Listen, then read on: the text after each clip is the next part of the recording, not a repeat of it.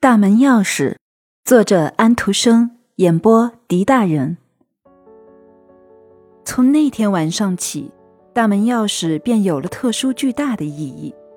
不仅是晚间出去，就是坐在家里的时候，内侍长也要显示显示他的聪明，让钥匙来回答问题。他想好最合理的答案，让钥匙来表现，最后连他自己也相信这些答案了。可是那位和内侍长是近亲的年轻药剂师却不相信。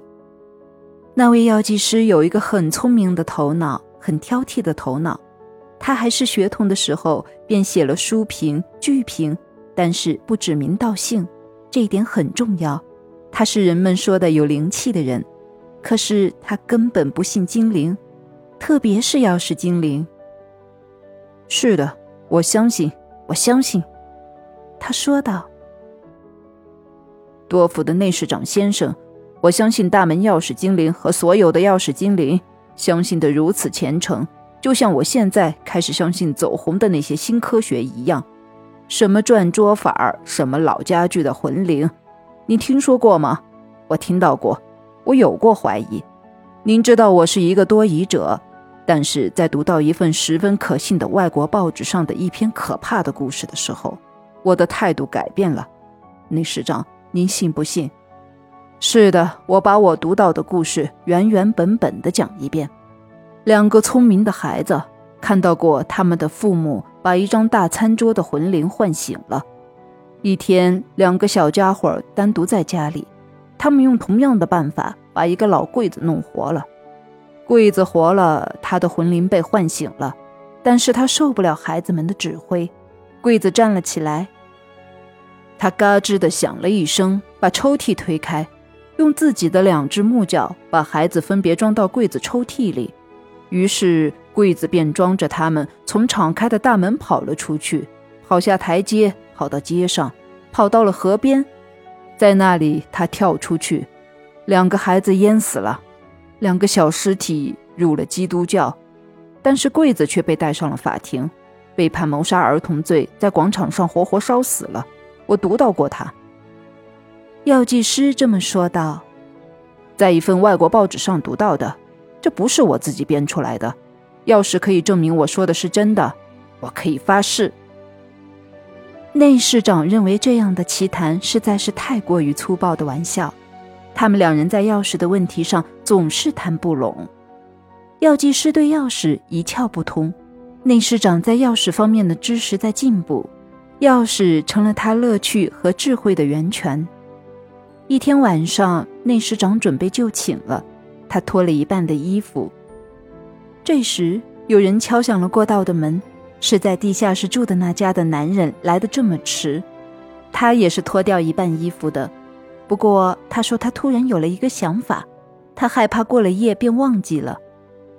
我要说的是，我的女儿洛特莲妮，她是一个美貌的姑娘，她已经受了坚信礼，现在我想把他安置妥当。我还不是官夫呀，内侍长说道，微微的笑了一笑。我也没有可以娶她为妻的儿子呀。您是知道我的内侍长，地下室的那个男人说道。他会弹钢琴，会唱歌，琴声您在这儿大约可以听到。您完全不了解这女孩子还能做些什么。她会模仿各种人讲话和动作，她天生就是演戏的好材料。这对好人家的正经姑娘是一条好出路，她们可以嫁给有爵位的人。不过我和罗特莲妮却没有这么想过。她会弹钢琴，所以不久前我和她一起去了一个声乐学校。她唱了，但她缺乏女士们应有的那种低音。也没有人们要求女歌唱家必备的那种高音区的金丝雀般的叫声，所以学校的人都劝她不要考虑走这条路。啊，我便想，若是她不能当个歌唱家，她是可以当一个女演员的，只要她能发声就行。今天我和被人家称作导演的人谈了，他问：“呃，他阅读过许多书吗？”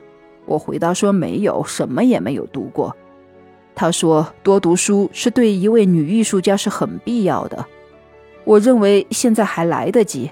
于是我便回家了。我想他可以去一家出租书籍的图书馆读那里的书。但是今天夜里我坐在那里脱衣服的时候，突然想到，我有地方借到书，为什么要去租书呢？内侍长家有的是书，让他读这些书够他读的，他一定可以免费借到的。特洛莲，你是一个好姑娘，内侍长说道。一个美貌的姑娘，她应该有书读。不过，她有没有人们所谓的灵气，也就是天生的才智者、天才呢？还有，这也是同样重要的，她有没有运气？她曾经中了两次彩票。地下室的男人说道：“有一回她得了一个衣柜，有一回获得了六套床上用品。我说那是运气，他是有这种运气的。”好吧，我问问钥匙。内侍长把钥匙放在右手的食指上，又放在那个男人的右手食指上，让钥匙转动，一个字母接着一个字母的显示出来。钥匙说：“胜利和幸运。”就这样，洛特莲妮的未来便决定了。内侍长立刻给了他两本书读：迪维克和克尼格的人际交往。